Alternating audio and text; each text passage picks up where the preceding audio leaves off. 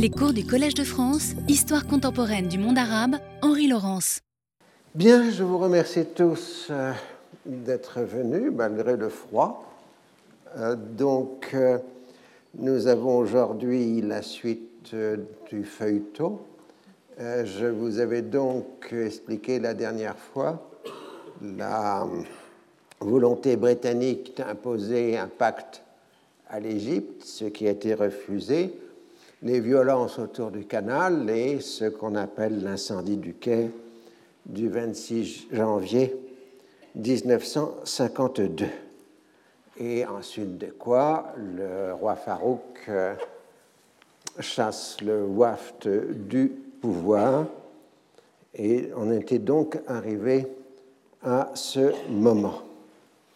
Alors, durant toute la crise égyptienne, les Occidentaux se sont plaints de ce qu'ils appellent l'irrationalité des Arabes, qui privilégient l'émotion sur l'approche rationnelle qui devrait leur faire comprendre l'intérêt des offres occidentales. Les Arabes ne veulent pas comprendre qu'ils n'ont pas les moyens militaires de défendre leur région sans la participation de l'Occident. Alors, du côté américain, on s'inquiète aussi du déclin britannique. Certes, leur allié principal dispose de moyens militaires suffisants dans la région, mais elle est de moins en moins capable d'influer sur la politique des pays en raison de la montée du nationalisme. Et les classes dirigeantes euh, doivent faire face à un mécontentement social grandissant et elles sont incapables de faire des réformes, d'où le fait que toute la rancœur de la population, au lieu de se tourner vers les classes dirigeantes, se tourne vers les Occidentaux. Alors, dans les premiers mois de 1952, les Occidentaux s'inquiètent du fait qu'aucun gouvernement arabe ne semble intéressé par un projet de MIDO, donc de Middle East Defense Organization, qui risque ainsi d'être limité à des pays membres de l'OTAN et du Commonwealth.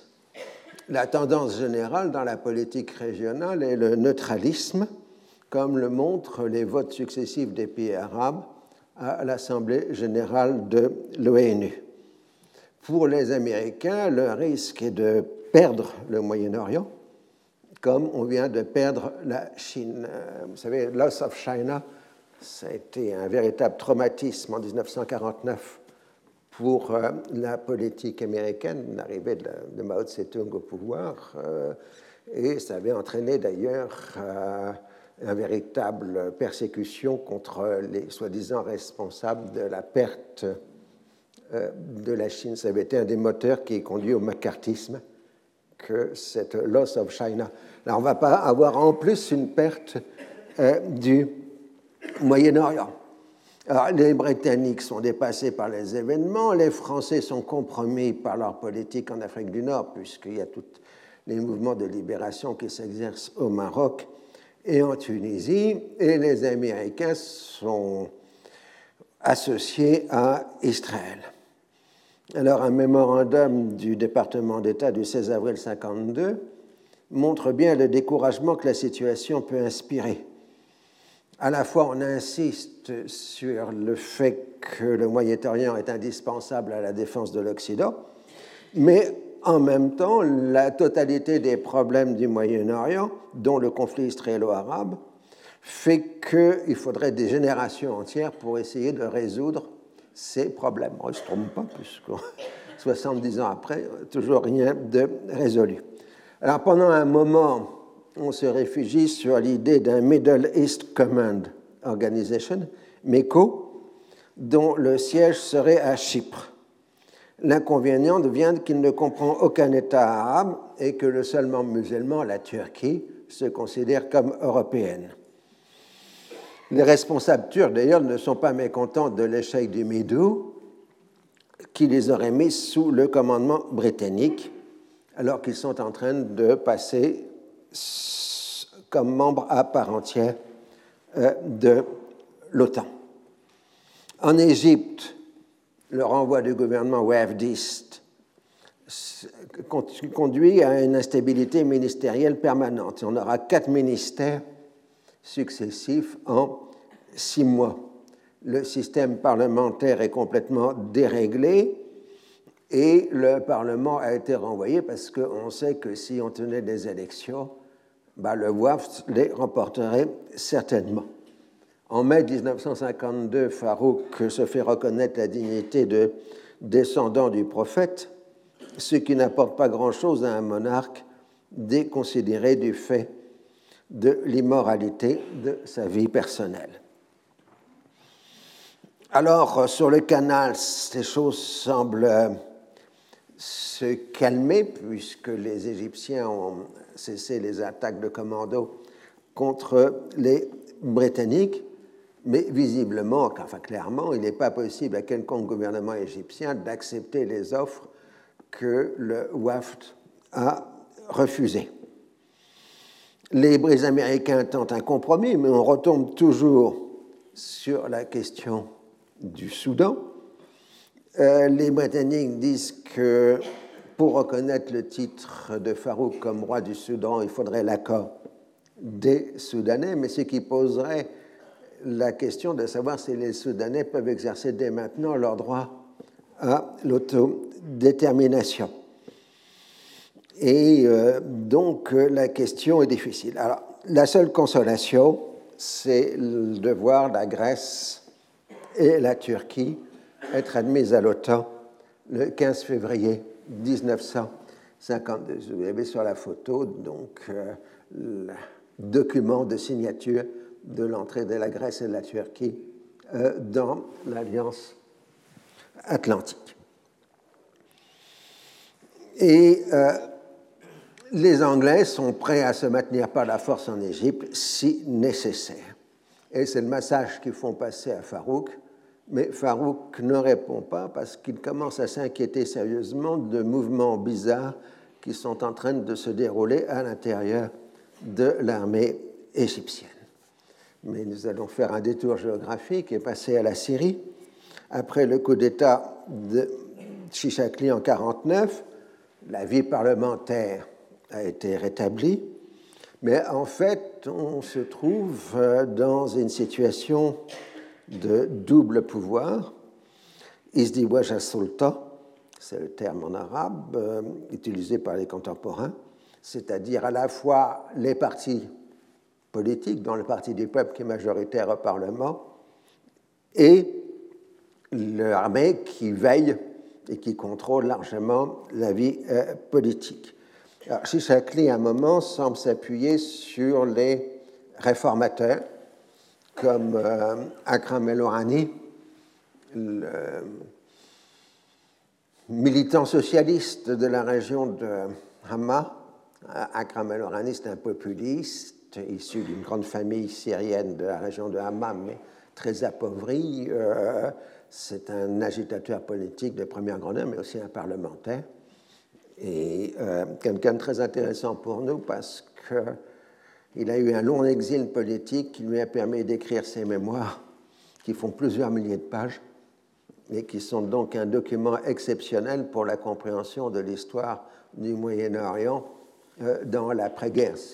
Pour les historiens d'aujourd'hui, c'est la référence, euh, les d'Orani, à cause de la richesse documentaire. Donc il est bien de perdre le pouvoir parfois si on écrit ses mémoires. Euh, les frères musulmans participe euh, au gouvernement avec le Parti du peuple, euh, avec comme ligne politique rapprochement avec l'Égypte et l'Arabie saoudite.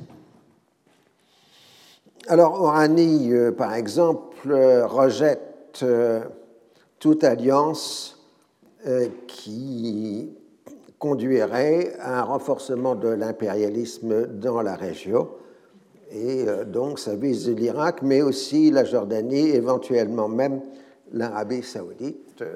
Encore en 1952, le grand privilège de la Syrie et du Liban, c'est que c'est le seul pays arabe indépendant où il n'y a pas de base militaire étrangère. Ah, on ne tient pas compte du Yémen, mais le Yémen n'est pas grand-chose à cette époque. Le Parlement syrien a été chargé de rédiger une nouvelle constitution et le débat a porté sur la place de l'islam, les religieux musulmans voulant qu'il soit la religion de l'État, ce qui a provoqué de fortes oppositions. Et finalement, une formule de compromis a été adoptée avec l'accord euh, du guide des frères musulmans syriens. Donc on ne dit pas que l'islam est la religion de l'État, on dit que la religion du président de la République est l'islam, la jurisprudence islamique est la source principale de législation, la liberté de croyance est garantie. L'État respecte toutes les religions révélées et leur assure une entière liberté de culte à condition qu'elles ne portent pas atteinte à l'ordre général. Le statut personnel des communautés religieuses est sauvegardé et respecté statut personnel qui comprend donc tout le droit familial, hein, mariage, et, héritage, etc. Donc on s'en tient plutôt à l'idée que l'islam est la religion de la majorité des Syriens. Je rappelle la formule utilisée par le Concordat en France au XIXe siècle. Le catholicisme, c'est la religion de la majorité des Français ce qui est très intéressant, ce sont les frères musulmans syriens des années 50 euh, qui se présentent comme euh, Front socialiste islamique. Ils acceptent des réformes sociales, y compris dans le domaine agraire, ne s'opposent pas au nationalisme arabe et sont farouchement anti-impérialistes. On a pu les définir comme des salafistes éclairés héritier du régime réformisme religieux de la fin du XIXe siècle et sans attirance pour le wahhabisme. Là, on a tenu un colloque la semaine dernière euh, ici. plusieurs, euh, enfin, plusieurs personnes ont mentionné les années 50 en Syrie comme étant un âge d'or. Alors, c'était peut-être pas un âge d'or pour les gens qui le vivaient à l'époque, parce que la vie politique était extrêmement heurtée, mais c'est vrai que c'était un âge d'or du point de vue intellectuel, et c'est vrai que le principal mouvement islamiste de l'époque, donc les frères musulmans, avait une ouverture politique qui était sans commune mesure, même avec les frères musulmans euh, égyptiens. Ils se posaient comme socialistes. Et un peu plus tard, ils définiront toute une doctrine de socialisme islamique, ce qui est tout à fait rare dans la mouvance euh, des frères. C'est après, dans les années 60, après la répression bassiste, qu'ils deviendront, alors là, très conservateurs et extrêmement euh, violents. Reste que la vie politique, justement, syrienne est très heurtée, toujours des menaces de coup d'État, des complots financés de l'extérieur. En particulier pour l'histoire, euh, une tentative d'assassinat de Chichakli le 12 octobre 1950 qui échoue, et on découvre que le groupe qui a utilisé, qui a préparé l'assassinat était un groupe qui s'appelait les Kataïb al-Fida al-Arabid, donc les phalanges du sacrifice arabe, et qui a commis déjà plusieurs attentats contre les représentations américaines et britanniques, ainsi que contre la synagogue de Damas. Vous parlez la dernière fois des attentats contre les installations juives en Irak, dont on ne sait toujours pas qui étaient les auteurs. En revanche, les attentats en Syrie, là, ont été parfaitement identifiés et revendiqués par ce groupe. Alors, ce groupe de nationalistes euh, radicaux aurait été manipulé par Kouatli, qui est en exil, en liaison avec les services secrets égyptiens et saoudiens. Donc ce serait le premier cas dans l'Orient arabe de jonction entre des services de renseignement et un mouvement politique radical. Et ce mouvement a une base étudiante à l'Université américaine de Beyrouth, sous la direction du jeune Jean Chabash, donc un Palestinien qui fait ses études de médecine à l'Université américaine. Donc le noyau dur, en quelque sorte, vient de l'Université américaine, et avec une seconde base en Égypte. Euh, et comme il fallait des armes et des financements pour passer à l'action directe, ils se sont mis en liaison avec les services saoudiens. Et à ce moment-là, les militants qui étaient proches du bas se sont retirés euh, du groupe. Donc, euh, cette, dans Georges Abache, on verra, donc, va jouer un grand rôle dans la politique régionale pendant plusieurs décennies ensuite. Euh, mais à l'époque, il est classé d'extrême droite à cause des activités euh, de ce groupe des phalanges du sacrifice arabe, d'où évidemment des tensions entre euh, la Syrie et l'Arabie saoudite et l'Égypte, qui affirment qu'ils sont pour rien dans l'affaire, que les aveux ont été recueillis sur la torture et que jamais ils ne s'ingèrent dans les affaires intérieures de la Syrie. Donc, euh, la branche syrienne du groupe va être démantelée, tandis que la branche euh, libanaise va devenir le mouvement des nationalistes arabes, Harakat al-Kawmiyin al-Arab. Euh, donc, en général, dans la langue, dans le patois régional, quand on dit un Kawmiyin, c'est un membre du MNA, du mouvement des nationalistes arabes. Et euh, comme je l'ai dit euh, déjà précédemment, euh, c'est des gens qui ont été influencés par l'enseignement de Konstantin Zweig à l'université américaine de Beyrouth. Et puis sinon, idéologiquement, ils sont sous le patronage du grand nationaliste arabe qui est déjà assez âgé à cette époque-là, qui est Satir al-Rossari, qui a créé le vocabulaire politique du nationalisme arabe moderne dans les années 1930. Le nasserisme reprendra aussi le vocabulaire de Satir al-Hussein. Alors, euh, dans le mouvement des nationalistes, évidemment, l'empreinte palestinienne est très forte, parce que Georges Abache est un Palestinien et qu'il a vécu l'exode terrible de l'Aude en 1948, quand la population a été chassée par l'armée israélienne en plein été et plusieurs centaines de personnes sont mortes sur la route. D'où la violence radicale, enfin l'antisionisme radical du mouvement. Alors, euh, en Irak, euh, on attend d'abord la stabilisation de la situation en Jordanie. Bon, ça semble assez bon. Nouri Saïd propose sa médiation entre l'Égypte et la Grande-Bretagne, mais réussit qu'à mécontenter les deux, c'est ça, qu'on est un bon médiateur. Et en Irak, comme je l'ai dit, c'est le boom des revenus pétroliers euh, à cause du 50-50, de l'augmentation de la consommation mondiale, etc. D'où toute une politique de développement économique, mais en même temps une forte tension euh, sociale, avec maintenant un exode rural absolument énorme qui se déverse sur euh, Bagdad et qui crée tous les nouveaux quartiers qui deviendront un peu plus tard Medinat al-Fawra, la ville de la Révolution dans les années 60, et qu'on appelle maintenant Medinat al-Sadr, euh, donc ces quartiers qui reçoivent cet exode rural chiite, majoritairement chiite, sur la ville de Bagdad. Euh, partout, évidemment, en Syrie en particulier, tout le monde se solidarise à la cause égyptienne et euh, donc prend euh, la défense de l'Égypte par rapport aux euh, Britanniques. Et c'est aussi un facteur hein, de tension interne, d'instabilité euh, parlementaire, d'autant plus que la question à l'ordre du jour est la réforme agraire, et c'est une question très lourde à gérer parce qu'il y a des grands propriétaires qui sont importants en Syrie, mais ce n'est pas seulement des grands propriétaires absentéistes, il y a tout un mouvement dans les années 50 euh, de mise en culture moderne de la Syrie avec euh, motorisation, mais elle se fait de cas dans la grande propriété. Et donc, euh, ça diminue même l'usage de la main-d'œuvre. Donc, c'est un facteur de tension sociale tout à fait forte.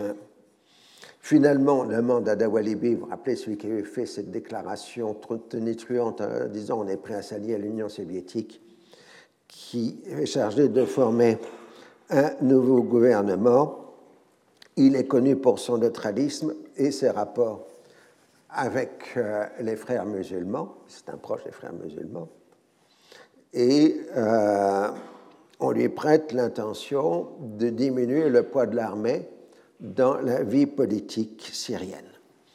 Et le 29 novembre 1951, lendemain de l'investiture de Doualibi, Chichakli organise un nouveau coup de force et, euh, prend le, et dissout le Parlement et les partis politiques, accusant le Parti du peuple de vouloir s'en prendre à l'armée Et là, on a vraiment cette opposition qui, devient claire et qu'on retrouvera jusqu'à aujourd'hui dans un certain nombre de pays de la région, l'opposition entre l'armée et des partis politiques qui expriment le mieux la nation. Je cite le communiqué. L'armée syrienne à qui la nation a confié ses fils les plus chéris après leur avoir appris comment défendre sa sécurité et inculquer en eux l'esprit du renoncement de soi jusqu'à la mort, a prouvé au monde la fausseté de leurs assassinations mensongères. Il crée donc, et, on justifie donc que le but de Doualibi était d'affaiblir l'armée et de la montrer sous l'aspect d'un despote accaparant les pouvoirs afin de trouver l'occasion de réaliser leurs rêves et d'accomplir leur but, et on qu'on en appelle au peuple contre les partis politiques. Et on a donc un gouvernement militaire qui est formé, et euh, l'orientation est donnée, se veut de renforcer l'unité nationale syrienne en mettant fin aux ingérences étrangères et au confessionnalisme. Les distinctions favorables aux minorités religieuses ou ethniques sont abolies et un parti unique est établi, c'est le parti de la libération arabe, le Hizb Tahrir al-Arabi, enfin le mouvement ou le parti de la libération arabe. Euh, il ne réussit pas à attirer à lui les militants des partis politiques modernes, comme les bassistes, les partisans d'Orani ou le PPS. Il a beau emprunter des référents de modernité politique, en particulier le syrianisme et l'arabisme, c'est un parti qui ne recrute que chez les fonctionnaires qui s'y inscrivent parce qu'ils sont contraints et forcés. Alors, Chichakli, au départ, était connu pour avoir eu des relations fortes avec le PPS, donc les syrianistes, le Parti populaire syrien, qui s'est transformé en Parti social national syrien, le PSNS. Euh, mais le PPS est passé dans euh, l'opposition. Euh, avec le BAS, c'est la même chose. Les fondateurs du BAS, Michel Aflaq et Salah Abitar, se réfugient au Liban au bout de quelques mois du régime militaire et Orani les rejoint. Donc, ça va conduire en 1953 à la fusion du mouvement des socialistes d'Oranie avec le BAS, qui prendra le nom de Parti BAS arabe socialiste. Et donc il y aura évidemment euh, toujours une tension permanente dans l'histoire du BAS de cette période entre Aflaq et Bitar, qui sont des intellectuels, des professeurs de lycée qui ont fait des études en France, et Orani, qui est avant tout un agitateur euh, politique, un populiste, euh, mais qui en même temps euh, est plus favorable au parlementarisme que ses deux compagnons. Alors à cette époque, le BAS non seulement devient parti arabe socialiste, mais il crée sa structure moderne, je ne dis pas actuelle parce qu'il ne reste plus grand-chose du BAS, qui est divisé entre un commandement national pan-arabe, détenus par les fondateurs des partis, donc Aflaq et Bita, et des commandements régionaux qui euh, se représentent pour chaque pays. Il y aura donc une section du BAS pour la Jordanie, une section du BAS pour le Liban, une autre pour la Syrie, une autre pour l'Irak, euh, pas pour l'Égypte. Le BAS n'arrivera pas à s'implanter euh, en Égypte. Alors en juillet 53, Chichakli fait voter une nouvelle constitution et se fait élire avec 99,6% des voix, ce qui est tout à fait encourageant. Euh, je vous rappelle que le seul à avoir fait 100%, c'est Saddam Hussein. Et euh, en politique étrangère, il se montre plutôt pro-occidental, désireux avant tout de renforcer l'armée, et c'est la France qui est le principal fournisseur de l'armée syrienne les deux partenaires hein, ont un ennemi commun, les Hachémites de Jordanie et d'Irak. Pour ménager les Français, les militaires syriens atténuent les critiques et les manifestations créées par la situation en Tunisie et au Maroc. Alors évidemment, ces manifestations anti-françaises, pour les Français, c'est un complot britannique, hein, parce qu'on conserve les vieux réflexes euh, de euh, jadis. Alors, pu, on a pu dire ces derniers mois, euh, donc j'ai dit jadis, que dans les débuts des années 50, en Syrie, on a l'amorce d'une politique arabe de la France qui disparaîtra évidemment à cause de la guerre d'Algérie, mais qui réapparaîtra dans les années 60.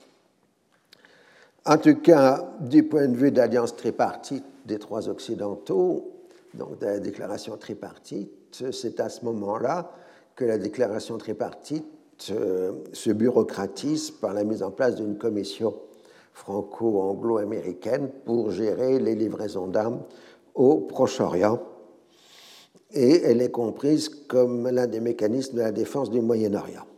Et la France se trouve renforcée puisqu'elle devient pratiquement à ce moment-là l'État qui livre des armes à la Syrie et accessoirement au Liban. Alors, Chichakli a plutôt le soutien des Américains, mais les Britanniques ne l'aiment pas parce qu'il s'oppose de croissant fertile et à euh, l'Irak. C'est l'ennemi de Saïd.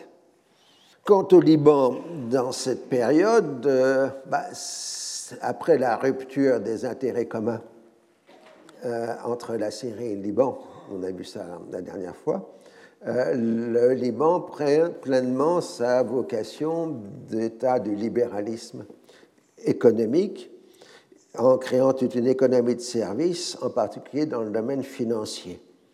Il réussit à capter une part conséquente de l'économie pétrolière en train d'émerger dans le Golfe grâce au grand nombre de, diplômes, de diplômés issus de ces universités modernes.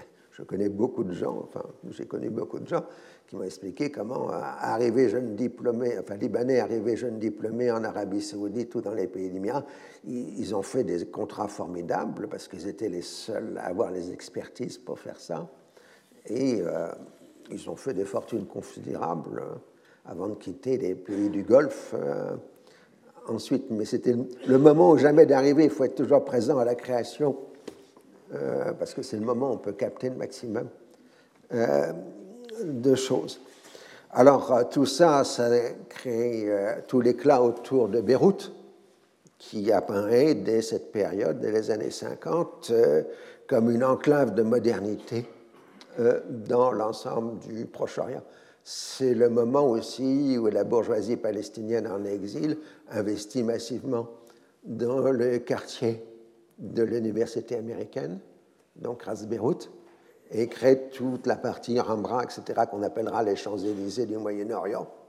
Bon, ça c'est un peu exagéré quand même, euh, mais euh, disons que tout ce miracle libanais, cette prospérité libanaise s'appuie largement aussi sur ces bourgeoisie palestinienne en exil qui a conservé des capitaux et qui l'a réinvesti dans l'économie euh, libanaise. Alors en même temps, euh, c'est le moment où les, la bourgeoisie palestinienne elle acquiert pour la plupart euh, la nationalité libanaise. Le régime de Camille Chamoun, contrairement à ce qu'on pourrait penser, a accordé généreusement la nationalité libanaise sous différents prétextes aux Palestiniens à condition qu'ils aient des capitaux qui soient de bonne bourgeoisie, si possible chrétiens.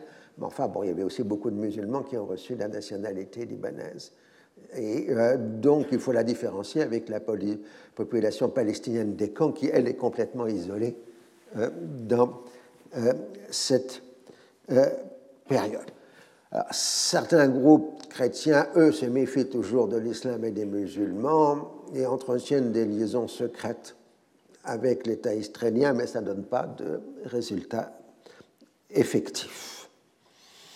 Et on voit bien aussi euh, dans toute cette période de la tension avec la Syrie, parce que autant le Liban prend la voie euh, du libéralisme économique, de l'économie de service, autant la Syrie adopte une voie d'industrialisation euh, par substitution des efforts, de fermeture un peu sur euh, l'extérieur. C'est représenté en particulier par Khaled El-Razem, euh, donc l'homme politique et homme d'affaires syrien, qu'on a appelé plus tard le milliardaire rouge, et, parce qu'il s'était proche de l'Union soviétique à un moment mais qui, donc, on, attention, on voit par exemple que pour diminuer le poids du Liban, euh, la Syrie moderne crée le port de l'Attaqué pour remplacer le port euh, de Beyrouth où l'essentiel du commerce syrien euh, se passait. Donc la tension est régulière. Cela dit, les gouvernements libanais essaient de se tenir à, à l'écart des mouvements syriens, bien qu'à chaque coup d'État, il y ait une vague de réfugiés politiques qui arrivent à Beyrouth et qui, en général, tentent de préparer le coup d'État suivant. Et euh, donc les services syriens essayent de contrôler les exilés politiques syriens qui sont à Beyrouth en train de préparer le prochain euh, coup d'État. Alors, le président Béchar al-Rouri, euh, qui a été l'un des pères de l'indépendance, qui la réputation de multiplier les pressions sur les élections et d'être au centre d'un réseau d'intérêts économiques ou tout simplement de corruption. Et donc déjà, l'idée de corruption économique est très fortement alliée euh, à la classe euh, politique euh, libanaise, ce que dans les années 60, le président Chehab appellera les fromagistes, c'est-à-dire les gens qui mangent le fromage. Et pour lui, c'était la classe politique libanaise dans son entièreté, chrétienne ou musulmane. Alors, une coalition d'opposants se forme en 1951 autour du leader Driz euh, Kalmal Jumblat et qui se veut socialiste. Il a créé un parti socialiste avec essentiellement des Druzes qui lui obéissent. C'est bien d'être féodal et socialiste, ça facilite les choses. Et euh, du coup, d'ailleurs, le parti la succession est héréditaire. Son petit-fils est en train de prendre la direction euh, du parti socialiste progressiste. Et euh, donc, euh, avec euh, d'autres opposants, il organise un vaste mouvement social de protestation qui conduit à une grève générale le 17 septembre 1952 et qui, et comme l'armée libanaise refuse de bouger, sous le commandement du général Chehab, le président doit démissionner le 18 septembre selon la constitution libanaise, Swat Shehab, qui commande l'armée, exerce l'intérim pendant cinq jours, jusqu'au moment où l'un des chefs de l'opposition, Camille Chamoun, Camille Chamoun si vous préférez, euh, devient, est élu euh, président et Camille Chamoun a bien l'intention d'exercer la totalité des pouvoirs présidentiels. Alors vous voyez, le jeu, il est, en français il est Camille et en arabe il est Camille. Donc, euh, le, choix du prénom français, c'est l'homophonie avec le prénom arabe. Alors revenons à la Palestine, parce qu'il y avait un certain temps dont on n'avait pas parlé. Comme j'ai dû le dire déjà, entre 1948 et 1952, la population juive israélienne double avec les immigrants. Donc les premières vagues avaient été ce qu'on appelait les personnes déplacées, c'est-à-dire les juifs d'Europe déplacés lors de la Seconde Guerre mondiale, d'autant plus, comme j'avais dû l'expliquer déjà, euh, l'Union soviétique avait autorisé les démocraties populaires en formation à laisser partir leurs juifs.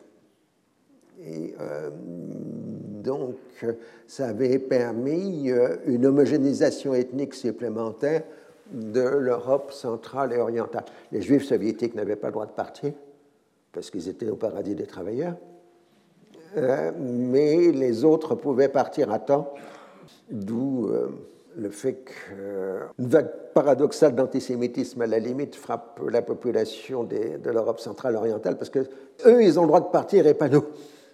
Par exemple, en Bulgarie, la Bulgarie n'avait rien à se reprocher sur la Seconde Guerre mondiale. Il n'y avait pas eu de Shoah en Bulgarie. Le gouvernement bulgare, qui était plutôt l'allié de l'Allemagne nazie, n'avait pas exercé de, persécution contre sa population juive. Mais les juifs bulgares partent entre 48 et 52. Non pas parce que la population est antisémite, mais parce que le régime est devenu communiste. Et que sont les seuls qui peuvent partir. Et euh, donc ensuite, on l'a vu, les vagues suivantes étaient venues des pays arabes. D'abord les juifs d'Irak, on l'a vu la dernière fois. Et ensuite les juifs yéménites. Alors les juifs d'Irak, c'était une vieille communauté de 25 siècles d'histoire. les Juifs yéménites, ils étaient très pauvres et c'était des populations d'artisans analphabètes. La raison pour laquelle ils quittent le Yémen est essentiellement une raison religieuse. Euh, Ce n'est pas du tout de persécution particulière euh, dans le Yémen de cette période, c'est tout simplement, ils croient que le Messie est arrivé, et comme on les embarque dans des avions, ils pensent que c'est bon. Euh, alors évidemment, la déception sera lourde quand ils vont arriver en Israël, puisque d'abord il n'y a pas le Messie, et puis ensuite ils vont être mis dans des camps de tentes, etc est considérée comme une, population arriérée par les juifs euh, européens, ce qui va créer de très lourdes tensions qui se répercutent encore jusqu'à aujourd'hui euh, dans la population israélienne. Alors ensuite, à partir début des années 50, commence le départ des juifs marocains dans la, dans la foulée de la marche de l'indépendance du Maroc euh, euh, et, ensuite de la Tunisie. Mais ce sont tous les Marocains qui partent vers Israël jusqu'à la fin du protectorat. parce qu'évidemment, la situation changera quand le protectorat sera terminé. Les Juifs ne pourront plus partir. Enfin, il y aura une autre série d'affaires quand le protectorat sera terminé. Mais dans cette période, comme ils sont encore sous le protectorat français, ils ont la liberté de mouvement et ils quittent le Maghreb euh, pour de tas de raisons. En général, les classes les plus élevées vont plutôt vers la France et les classes populaires vers Israël. Là aussi, la préoccupation religieuse est majoritaire euh, dans le mouvement euh, qui les conduit vers la Terre Sainte. Là aussi, les conditions d'installation sont très dures hein, dans cette période, comme pour les juifs euh, yéménites. Alors, ils sont peu présents dans les institutions collectives qui étaient à la base de l'agriculture israélienne, et ils sont peu présents dans les régions littorales parce que ce sont ceux qui sont arrivés les premiers qui sont dans les régions littorales. Et Ben Gurion utilise ces nouvelles populations pour peupler l'intérieur, ce qu'on appelle les villes de développement, et évidemment, c'est un facteur supplémentaire parce qu'il s'estime brimé de ne pas être avec les riches sur le littoral, tandis qu'on les installe dans le Negev, dans les territoires confisqués aux Arabes euh, en 1948, euh, à proximité de la ligne d'armistice avec la Jordanie ou avec la bande de Gaza. Et euh, c'est à ce moment-là, évidemment, que les nouveaux migrants se heurtent aux infiltrés palestiniens. Et c'est un facteur euh, en plus de violence, puisque euh, l'armée israélienne réprime les infiltrés palestiniens, entre autres parce qu'ils font peur aux, migrants qui viennent des, pays arabes et qui risquent de quitter les villes de développement euh, pour revenir sur le littoral. D'où ces jeu de violence réciproque dans cette euh, période. Alors, dans les assemblées générales de l'ONU, les orateurs arabes s'en prennent tout aussi bien au régime de discrimination raciale en Afrique du Sud, à la politique française en Afrique du Nord et à la politique israélienne. Dans un entretien en septembre 1952 avec le représentant américain Damas, Shishakli marque bien les limites de ce que peut faire un régime propre de l'Occident. Il admet qu'Israël est là pour rester longtemps, mais n'envisage que l'établissement d'un modus vivendi temporaire plutôt qu'un règlement permanent. Des mesures temporaires concernant les réfugiés ou les frontières peuvent durer une décennie, une génération ou un siècle, mais on n'arrivera durable que le moment où les Arabes pourront rétablir leurs droits. Donc il n'est pas question de faire la paix avec Israël, il est simplement question bah, de s'accommoder de la situation présente en attendant une inversion des rapports de force. Alors plus concrètement, on est toujours euh, dans la question que j'ai déjà longuement évoquée, qui est celle de la DMZ. Donc de la DMZ, la zone démilitarisée, euh, avec la progression israélienne à l'intérieur de la DMZ et la résistance syrienne.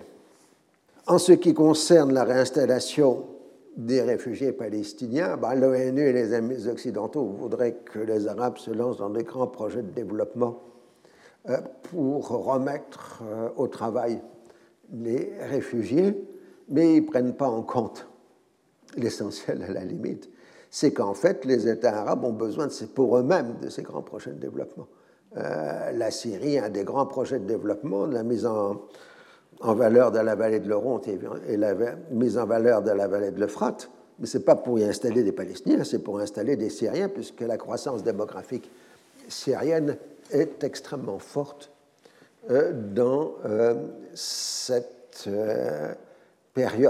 Donc il y a toute une discussion que les Occidentaux voudraient sur cette réinstallation qui ne fonctionne pas parce que les besoins locaux correspondent déjà à ces projets euh, de grands travaux. Et puis, il y a le problème des affluents du Jourdain. Quand euh, l'UNRWA envisage avec la Jordanie d'installer des paysans palestiniens dans la vallée du Yarmouk, on se heurte au fait, donc c'est un affluent du Jourdain, je ne le vois plus sur la carte, il n'est pas si, il est plus bas. dans la vallée du Yarmouk, eh ben, les Israéliens refusent, parce qu'ils ont besoin des eaux du Yarmouk pour, euh, l'agriculture euh, d'Israël. Donc c'est le problème des eaux du Jourdain, dont j'ai déjà évoqué, ou j'en aurai largement plus tard, les eaux du bassin du Jourdain, euh, qui deviendra un problème essentiel dans cette période. Mais on ne peut pas réinstaller les Palestiniens sur le Yarmouk parce que ce serait diminuer d'autant la part d'eau qu'Israël reçoit du Jourdain via le, par, le, par le Yarmouk. Euh, voilà, donc euh, on est ah, il y a la, la question allemande. En 1951-1952, la République fédérale allemande se pose en unique représentant de l'Allemagne et récupère la totalité de sa souveraineté extérieure. Dès 1949, le chancelier Adenauer a marqué son intention de proposer des dédommagements pour les torts causés aux Juifs allemands. Les États-Unis ont d'abord été hostiles, craignant de voir les fonds du plan Marshall euh, transférés en Israël. Néanmoins, des négociations avait été entamé à l'automne 1951. Ben Gurion l'a fait par pragmatisme pour pouvoir disposer de nouvelles ressources financières et mieux ancrer Israël dans le camp occidental. Le débat est d'une extrême violence en Israël, puisque le chef de l'opposition de droite, Menahem Begin, euh, assimile les socialistes euh, israéliens aux nazis et l'accord à venir un second génocide. Ben Gurion répond que les véritables nazis, ce sont les Arabes qui veulent la destruction d'Israël et qu'il faut mettre la survie de l'État avant toute autre chose.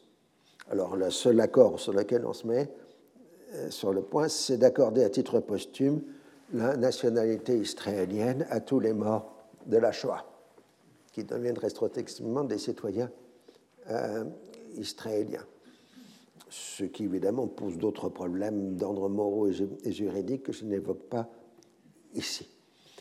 Euh, les négociations entre Israël et la RFA durent de mars à septembre 1952 et Israël receva à titre de compensation pour les frais de l'absorption et de la réintégration des survivants de la Shoah 750 millions de dollars en marchandises allemandes et en pétrole en une douzaine d'annuités.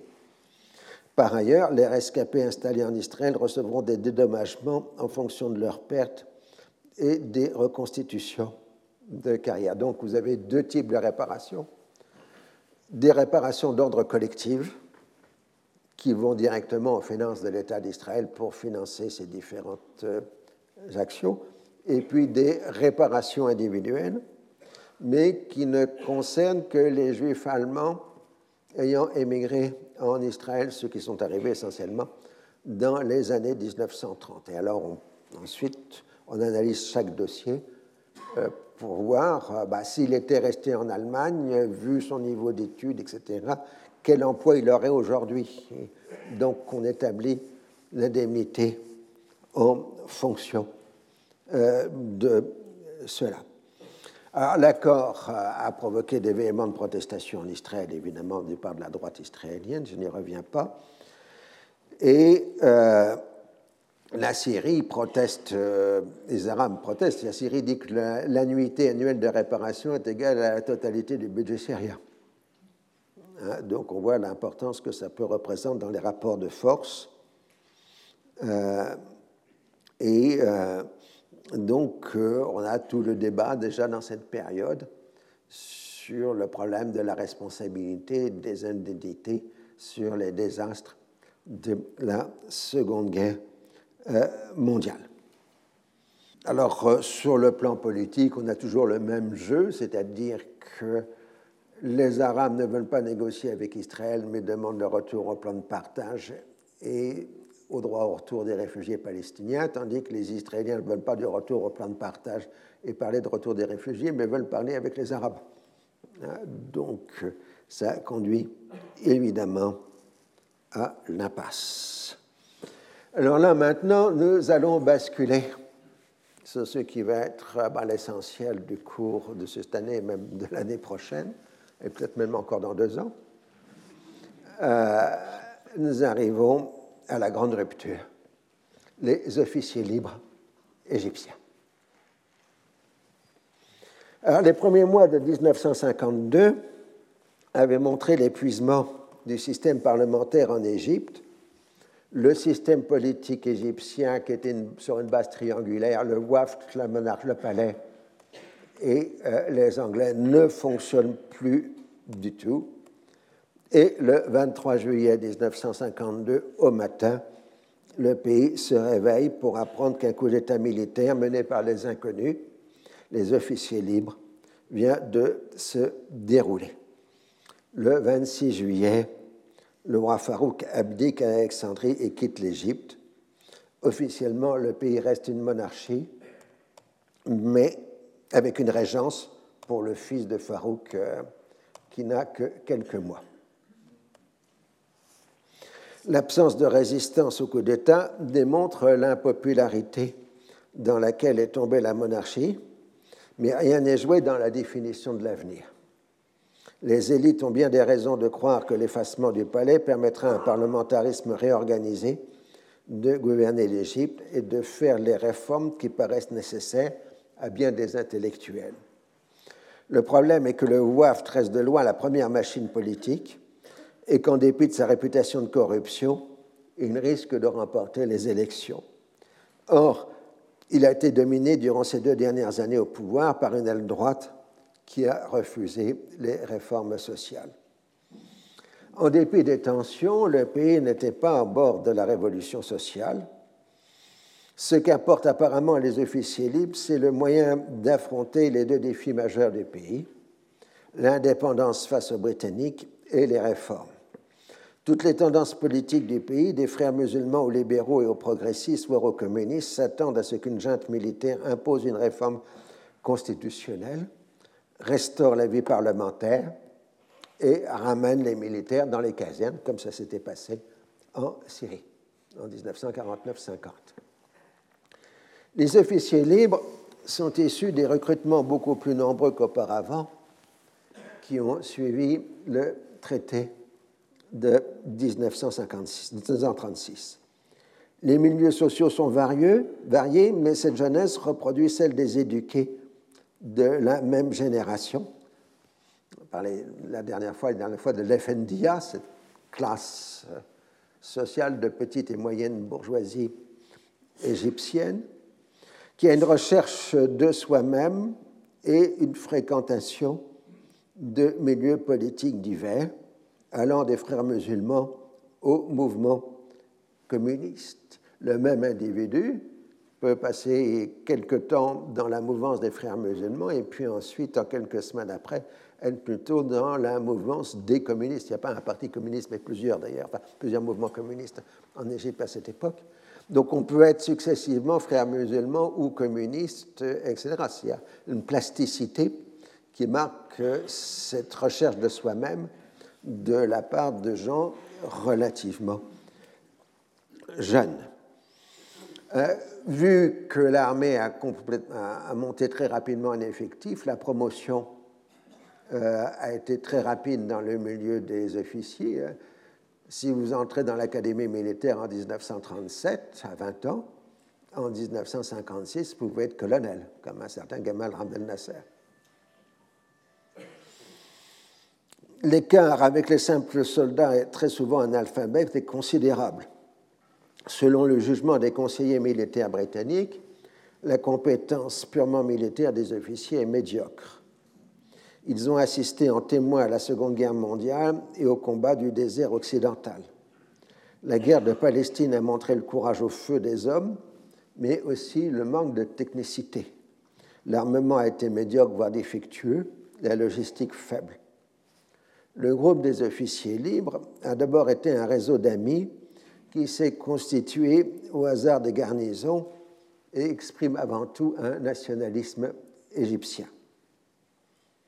Il a pris l'importance grâce à la rapidité des promotions.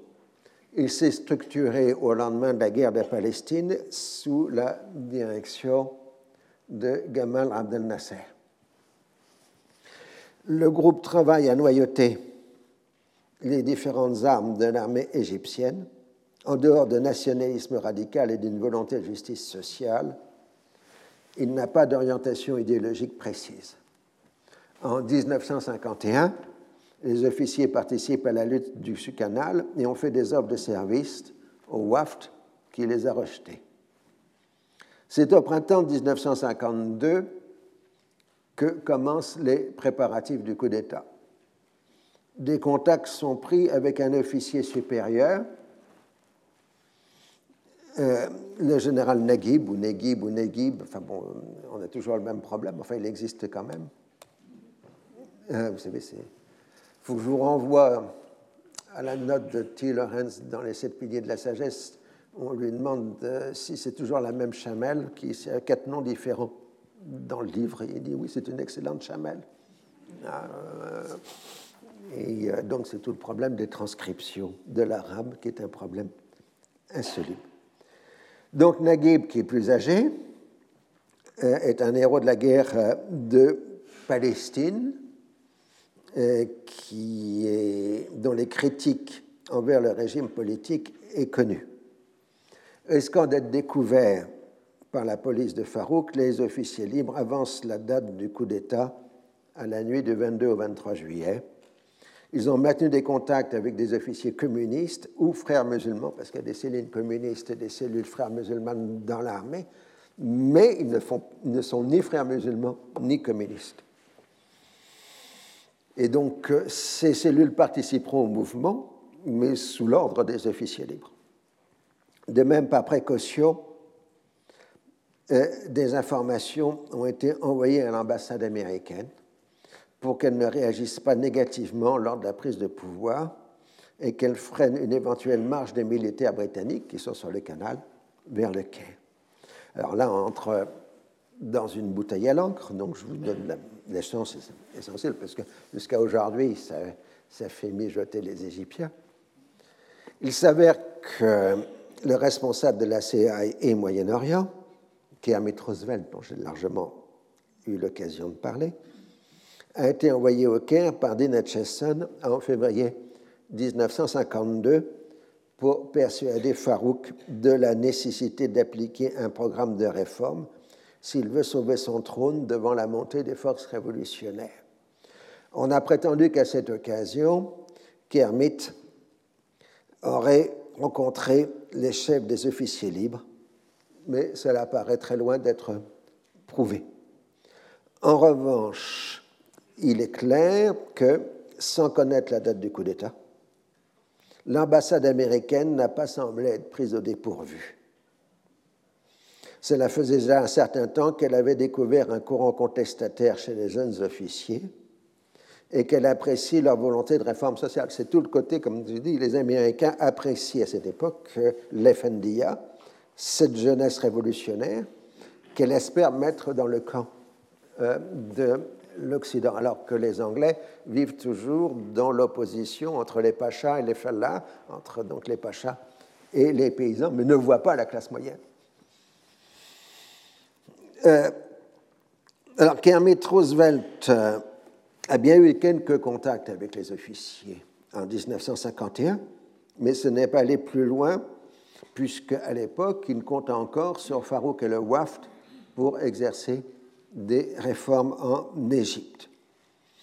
La position officielle de l'Epassad répétait à nombreuses reprises et la non-ingérence dans les affaires intérieures d'un pays ami, ce qui peut être aussi considéré comme un engagement à ne pas défendre la monarchie en cas de coup d'État, puisque les Américains ne s'ingèrent pas dans les affaires égyptiennes. Et c'est bien ce qui se passe le 23 juillet, puisque la seule intervention américaine est d'intercéder auprès des Britanniques pour qu'ils ne viennent pas au secours de Farouk. Et cette démarche a été entreprise à la demande même des officiers libres, tout en refusant au souverain toute action militaire pour le maintenir au pouvoir. L'ambassade a néanmoins agi pour que sa vie soit épargnée et que le coup d'État se fasse sans, sans verser, puisque certains officiers libres voulaient faire arrêter Farouk et le faire exécuter, ou en tout cas le mettre en procès. Et euh, les Américains ont dit non, contentez-vous de l'expulser d'Égypte, euh, ça suffit. De même, les Britanniques n'ont pas été mécontents du coup d'État, contrairement à ce qu'on pouvait penser. Churchill méprisait Farouk et se rappelait son penchant pour les ennemis de la Grande-Bretagne lors des heures décisives de 1942. La première réaction de Churchill, qui a été d'espérer voir en Naguib un réformateur social qui accepterait d'être l'ami des Britanniques. Je cite J'espère qu'il fera quelque chose pour les Fellahin, mais nous ne devons pas avoir peur de lui ni céder devant les menaces de Coire et de Pleutre en abandonnant le devoir de maintenir la liberté de circulation dans le canal de Suez pour toutes les nations, jusqu'à ce que nous puissions le transférer à une plus grande et plus puissante association. Là, on a la traditionnelle opposition britannique entre les Pachas et les Fellahs. Et on voit déjà en juillet 1952 que la préoccupation essentielle des Britanniques, c'est le canal de Suez. Alors, durant les premiers jours du coup d'État, les officiers libres reconnaissent qu'il s'agisse d'un coup d'État, je n'ai pas pris le vocabulaire, donc une kilab en arabe, mais assuré du soutien populaire et de l'absence complète de résistance. Très rapidement, ils se définissent comme le mouvement de l'armée, Rarakat al-Jaish, ou mouvement tout court, Rarakat, ou mouvement béni, Rarakat al-Mubarakat. Ils se définissent comme agissant dans le cadre de la Constitution et maintiennent la monarchie avec une régence pour le fils de Farouk, âgé de six mois il n'est pas encore question d'établir une république et la proposition des frères musulmans de passer directement à un califat islamique n'est même pas considérée. Alors dans le groupe, il faut que je vous remette la photo, vous reconnaissez déjà certaines personnes. Ici c'est Naguib, là vous avez Nasser, et ici dans le coin, Sadat. Euh, les autres aussi vont jouer un rôle important dans toute l'histoire égyptienne, mais je vous fais grâce de leur nom. Neguib devient le porte-parole du mouvement, mais le pouvoir réel réside dans un commandement de 14 personnes que vous avez sur la photo, qui prennent les décisions à la majorité des voix. Durant les premières semaines, le nouveau pouvoir s'appuie sur différents éléments réformateurs, mais exige une purge des partis politiques qui doivent chasser leurs éléments corrompus et préparer une réforme agraire, ce qui provoque l'opposition des grands propriétaires. À l'automne 1952, la classe politique est renvoyée dans ses domiciles, si j'ose dire, et Naguib exerce directement les fonctions de Premier ministre avec des hommes nouveaux au gouvernement. Là encore, euh, les Américains ont marqué leur opposition à la désignation pour cette fonction d'une personnalité civile ayant, semble-t-il, des penchants neutralistes ou plus. Il s'agit de Sanori Bey, le grand juriste égyptien.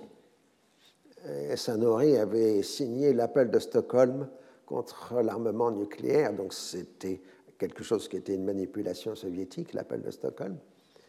Euh, et donc, euh, on voit bien que les Américains ont pratiquement dit aux officiers libres ne le mettez pas ce civil à la tête du gouvernement, il nous est hostile à cause de l'appel de Stockholm. Et donc, c'est Naguib lui-même qui euh, devient euh, Premier ministre. Les partis, politiques sont dissous. On dit qu'ils doivent renaître sous une forme purifiée. On parle toujours d'un retour à la démocratie pluraliste, mais en fait, le, le pays vit maintenant sous un régime de double pouvoir, le pouvoir du gouvernement ministériel et le pouvoir, enfin le Conseil des ministres d'un côté et le commandement qui va prendre progressivement le nom de commandement de la Révolution. Les militaires se sentent déçus par les évolutions en cours et prennent goût au pouvoir. Donc en décembre 52, ils abolissent la constitution actuelle et en janvier 53 interdisent définitivement les partis politiques, sauf les frères musulmans, qui ne sont pas alors considérés comme un parti politique. Le mouvement béni se définit alors comme étant la révolution. Naguib devient le leader de la révolution et le commandement donc devient en janvier 53 le Conseil du commandement de la révolution, Majlis Qiyadat al-Fawra. Donc euh, nous étions en début d'année 1953 les officiers libres euh, commencent à s'installer ou à se consolider euh, au pouvoir, en particulier en créant une constitution provisoire en 11 articles euh, qui est adoptée, enfin qui est promulguée le 10 février 1953, dont l'essentiel est de faire de la révolution le principe cardinal de la légitimité euh, du pouvoir. C'est-à-dire que le leader de la révolution, avec le conseil de commandement de la révolution, exerce les de souveraineté, donc remplace la démocratie. Le conseil des ministres exerce le pouvoir législatif. Le conseil des ministres et les ministres. Donc, si vous voulez, la révolution devient une finalité en elle-même. Et là, c'est un moment essentiel, puisqu'il ne s'agit plus d'une question de retour à la démocratie euh, pluraliste. Et donc, puisque le principe révolutionnaire devient le fondement euh, de la souveraineté et de la légitimité, tous ceux qui s'opposent à la révolution euh, doivent être sanctionnés comme contre-révolutionnaires. Alors c'est à la fois évidemment des souvenirs des révolutions russes et françaises, mais c'est aussi l'établissement de cette grille qu'on va avoir dans toutes les révolutions arabes des années 50 et 60, avec ces conseils de la révolution qui exercent la totalité du pouvoir, parce que la révolution est le seul fondement de la légitimité au pouvoir. Donc le tournant est essentiel. En même temps, on crée un rassemblement de la révolution, un groupement de la révolution, Ayat tahrir avec pour devise Union, discipline, travail, pour soutenir justement les buts de la révolution. Ça devient pratiquement un parti unique. Donc, euh, cette fois, les officiers libres se créent une base politique euh, propre et donc essayent de prendre le contrôle de la rue égyptienne qui jusque-là était tenue euh, par les frères musulmans. Et on voit le changement puisque c'est à ce moment-là que Nasser, pour la première fois, fait ses discours en public. Jusque-là, c'était l'homme de l'ombre qui était le chef effectif euh, des officiers libres et donc qui contrôlait le Conseil de la Révolution, mais on ne le voyait pas, ou le voyait peu. Euh, tandis que là, maintenant, à partir de 1953, il devient un homme public. Et dans ses discours, il s'en prend à l'oppression sociale, au despotisme politique lié au féodalisme et à l'impérialisme. Il marque la continuité de la révolution de 52 avec les révolutions égyptiennes de 1882 et de 1919.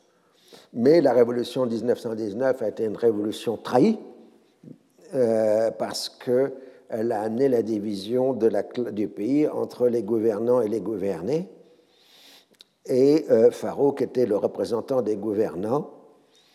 Il faut donc non seulement se débarrasser de la monarchie, mais aussi de se débarrasser des gouvernants en général, c'est-à-dire en fait du parti WAF et des autres partis euh, politiques égyptiennes. Il faut donc pas le peuple doit être uni et donc ne pas se laisser prendre par le parlementarisme et la demande des élections. Alors le slogan qui est adopté par le mouvement est un slogan qui est directement orienté contre les frères musulmans, puisque la, formule est la religion est pour Dieu, la nation est pour tous. Donc c'est de refuser la doctrine des frères musulmans de s'appuyer pour la religion pour faire du politique. Euh, coptes et musulmans sont les enfants d'une seule patrie.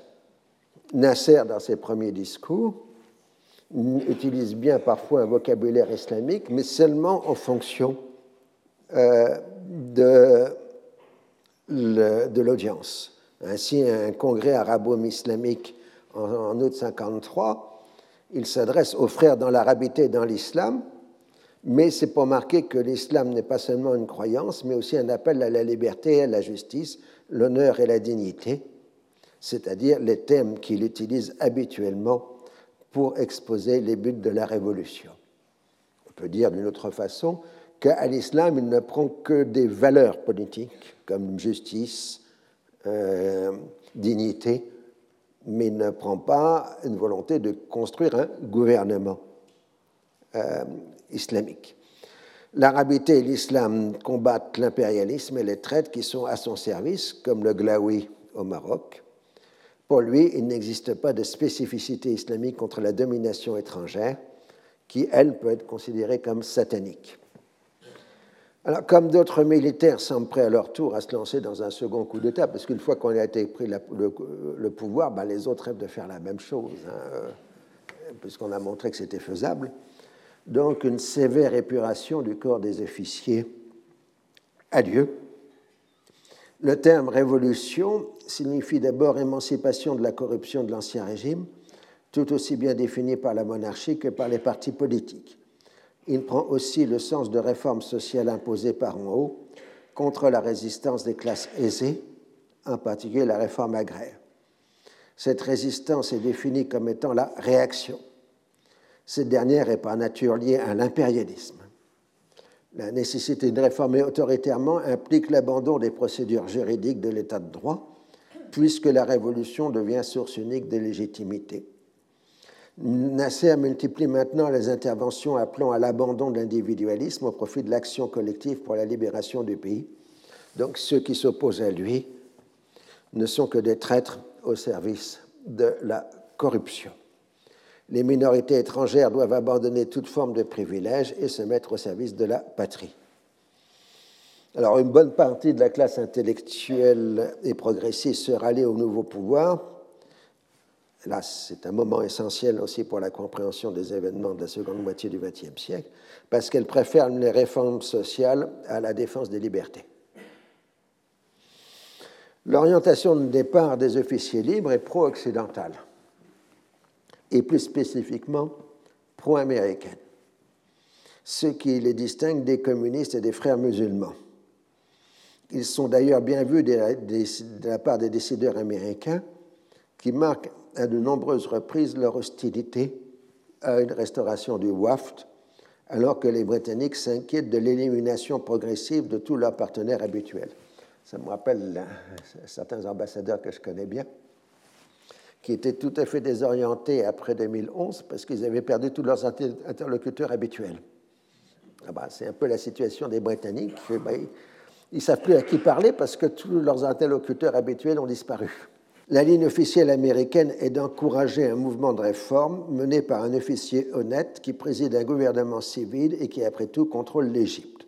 De fait, le gouvernement de Naguib demande une aide financière et militaire aux États-Unis et semble accepter le principe d'une participation égyptienne au MEDO.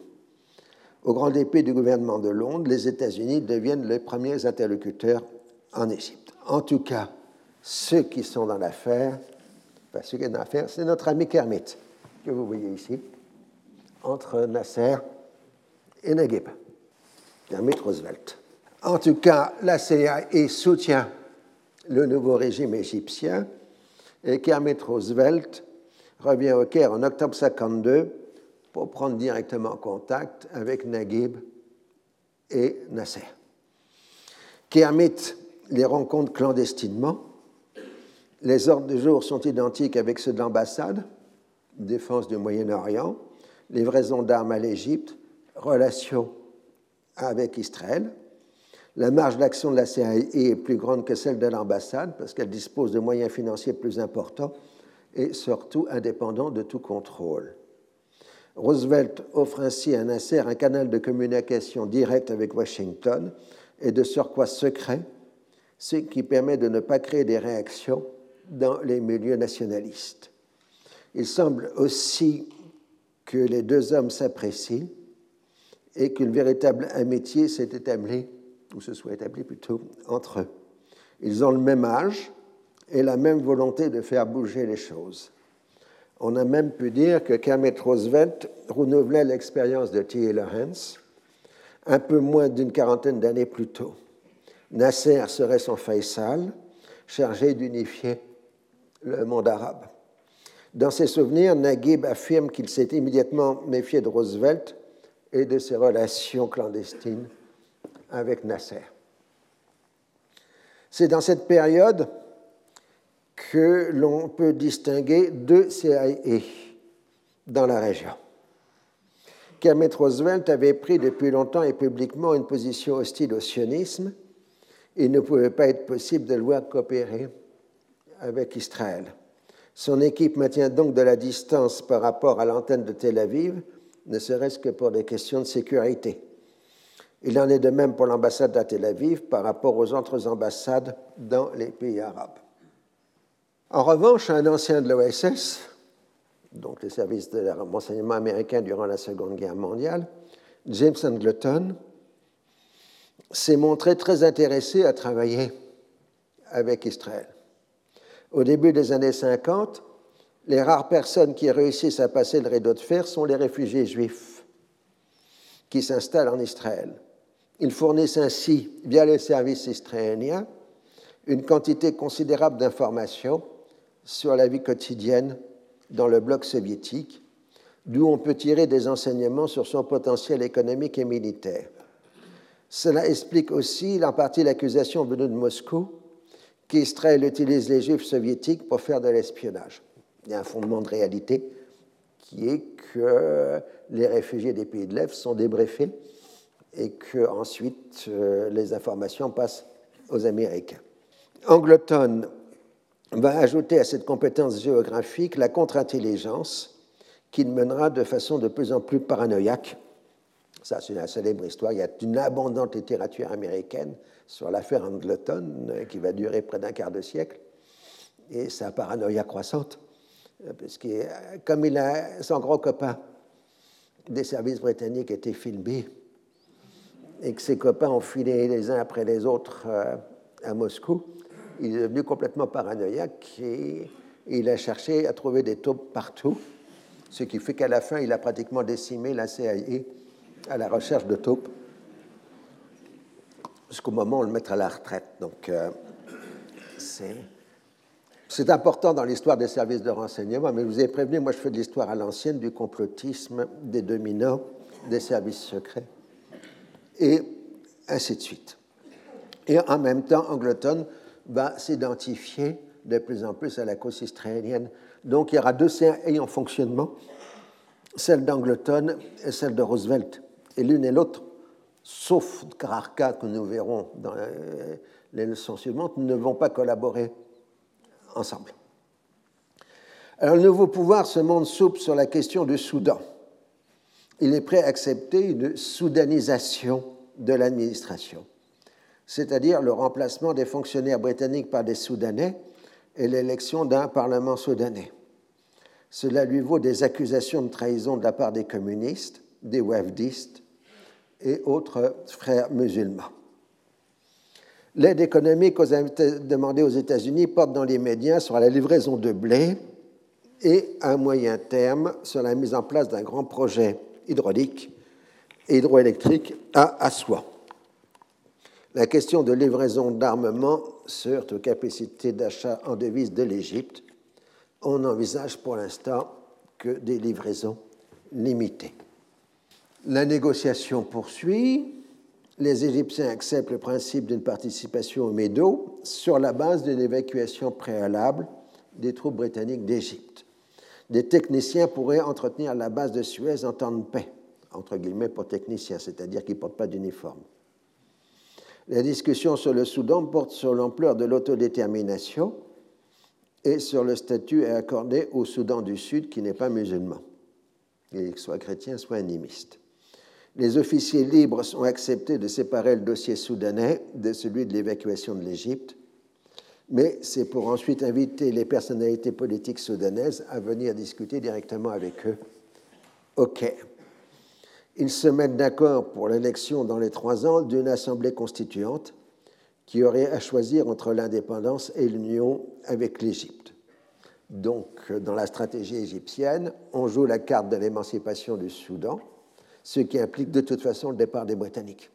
Ayant été pris en revers par les Égyptiens, les Britanniques doivent reconnaître le 13 février 1953 l'indépendance du Soudan dans les trois ans, avec un rôle décroissant de l'administration coloniale dans cette période.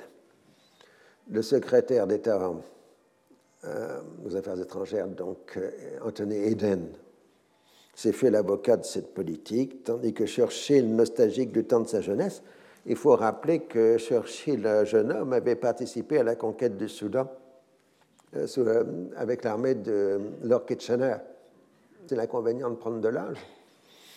Et il a cédé tout en grommelant contre la politique d'abandon. Mais les Anglais ont réussi à s'imposer un veto aux Américains sur les livraisons d'armes à l'Égypte tant que la question du canal de Suez n'est pas réglée, ainsi que la question d'Israël.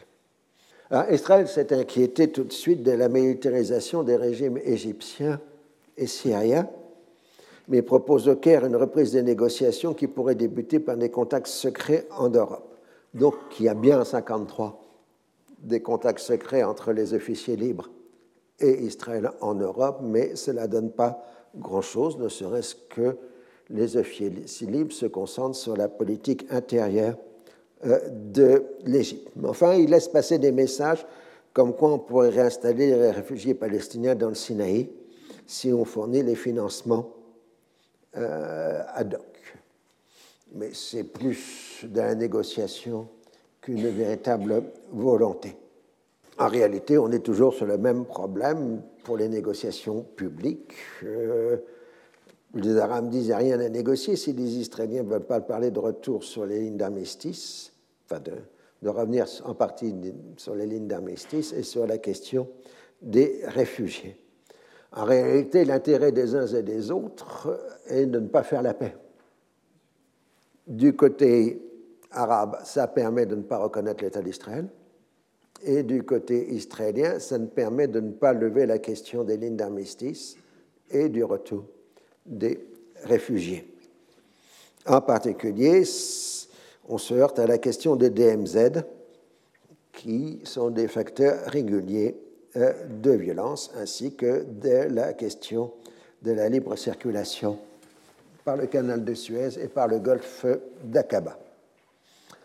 De surcroît, les Israéliens se méfient considérablement des projets occidentaux de pacte de défense avec les pays arabes, parce que c'est bien gentil, mais Israël ne pourrait pas faire partie du Médo, ça c'est exclu. Et donc les Arabes risquent d'être réarmés par les Occidentaux et donc de modifier les rapports de force. Et les Américains et les Britanniques sont coincés parce qu'ils voudraient bien que les Arabes entrent dans les alliances occidentales, mais ne pas utiliser l'armement contre Israël. Et euh, donc, euh, il y a des situations euh, de blocage. Alors, il faut se rappeler, comme j'avais expliqué les fois précédentes, que maintenant, en 1953, on est en pleine remontée de puissance de l'armée américaine, puisque le, budget militaire a atteint sa pleine possession. Au début de la présidence d'Eisenhower, l'effort militaire américain va atteindre la somme colossale, de 10% du produit national brut américain. Donc c'est absolument euh, colossal. Mais Eisenhower, on le verra, sera géré parfaitement cette question. Alors maintenant, on dispose d'armes à vendre ou à distribuer, ce qui n'était pas le cas deux ans auparavant. Reste qu'on ne sait pas quoi, qu'il faudrait que les gens qui reçoivent les armes ne les utilisent pas à mauvais escient. C'est toujours le problème, hein, vous savez. À chaque fois qu'on vend des armes à des gens, ils s'en servent pour des buts qu'on n'a pas demandé. Et euh, c'est toujours pénible. Et euh, on est donc euh, à ce moment-là dans une situation absolument compliquée. Mais on peut dire que 1953, c'est la fin de l'après-guerre. Nous entrons maintenant en plein dans les 50s, les années 50. Alors, les deux grands événements, évidemment, qui marquent la fin de l'après-guerre, c'est l'arrivée d'Eisenhower au pouvoir aux États-Unis et la mort de Staline. Euh, nous allons cette fois-ci, pour l'instant, nous concentrer sur l'arrivée d'Eisenhower au pouvoir. Donc là, c'est la convention américaine, la convention des partis républicains, qui choisit Eisenhower comme candidat. Et vous reconnaissez son jeune vice-président, Nixon. Les élections présidentielles de novembre 1952 sont remportées assez facilement par Eisenhower, 55% des voix contre 40% à son adversaire démocrate Stevenson, 442 mandats contre 89. Le grand chef militaire est apparu comme une garantie de sécurité dans ce monde troublé par la guerre froide. Dans son commandement de la Seconde Guerre mondiale, il a retiré à la fois une vision globale des affaires, allant de la géopolitique aux problèmes de logistique, et une expérience de négociateur indispensable à l'animation d'une coalition. Euh, c'était le maréchal Foch qui avait commandé la coalition euh, en 1918 et qui avait dit Depuis que j'ai commandé une coalition, euh, j'ai moins d'estime pour les adversaires, j'ai moins d'estime pour Napoléon, parce qu'il avait une coalition face à lui et c'est difficile à gérer.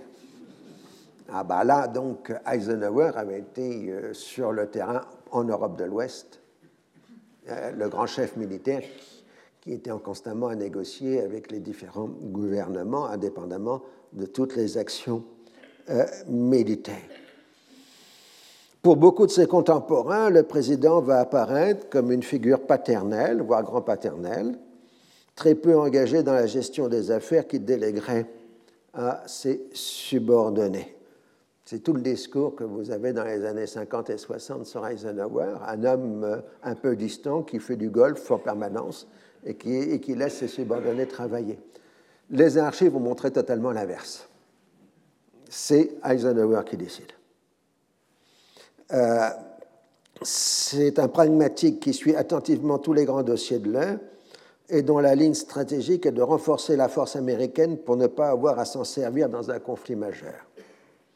Sous sa présidence, 10% du PNB, comme je l'ai dit, sera consacré à la défense, record en temps de paix, mais il refusera toute nouvelle guerre de l'ampleur de celle de Corée, puisqu'une des premières choses que fait la présidence d'Eisenhower, c'est de mettre fin à la guerre de Corée.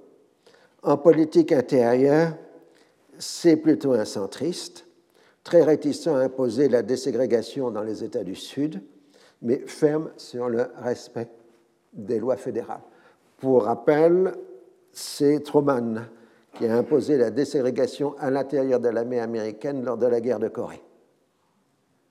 Euh, l'armée de la Seconde Guerre mondiale est une armée ségrégée. Euh, la déségrégation commence avec la guerre de Corée dans l'armée américaine. Euh, le président a été façonné par son expérience militaire. L'administration Eisenhower fonctionne comme un grand état-major destiné à fournir aux chefs des propositions d'action. Le travail est collectif, mais l'ambiance générale est plutôt celle d'un dévouement au commandant suprême c'est-à-dire à Eisenhower. Il a choisi comme secrétaire d'État John Foster Dulles, un avocat d'affaires et un juriste ayant près d'un demi-siècle de pratique des affaires internationales. De là, c'était déjà à Versailles en 1919.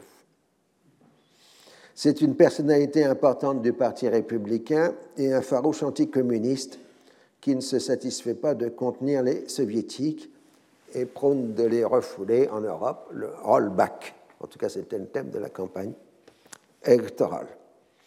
En apparence, euh, Eisenhower lui laissera le contrôle de la politique extérieure, mais en réalité, il lui imposera toutes les lignes directrices. Son frère et associé, dans le même cabinet d'avocats, Alan Dulles, a fait une partie de sa carrière dans le domaine du renseignement et dirige alors la CIA. Donc, euh, c'est une harmonie que vous voyez sur la photo entre les deux frères. Euh, l'un dirige le département d'État et l'autre les services de renseignement. Et ils ont longtemps travaillé ensemble dans le même cabinet euh, d'avocats. Bon, Alan Foster Dulles a un héritage un peu pénible, on passe un peu sous silence. Dans les années 30, il était plutôt favorable à l'Allemagne nazie, alors que son frère y était farouchement hostile. Euh, enfin bon, après, il a participé évidemment à l'effort de guerre euh, de la Seconde Guerre mondiale. Et ce que je trouve extraordinaire aussi, c'est quand on lit toutes les biographies de Dulles par, écrites par les Américains, ils passent toujours sous silence le même épisode, que c'est Foster Dulles qui a rédigé la résolution de 1949 sur le droit au retour des réfugiés palestiniens. Et euh, ça, pratiquement personne ne le mentionne dans les biographies du secrétaire d'État. Alors, en apparence, Eisenhower lui laissera le contrôle de la politique extérieure, mais en réalité, lui imposera toutes les lignes directrices. Les décisions essentielles vont être prises au Conseil de sécurité nationale, euh, donc instance créée par Truman, mais qui change à peu près de statut à chaque président des États-Unis. Alors, une fois pour toutes, c'est le Conseil de sécurité nationale et pas le Conseil national de sécurité. Il faut savoir le sens des adjectifs en américain. Et je rappelle qu'en américain, quand on parle de l'intérieur, on dit fédéral, et quand on parle de l'extérieur, on dit national. Euh, c'est des choses à savoir dans le vocabulaire euh, politique.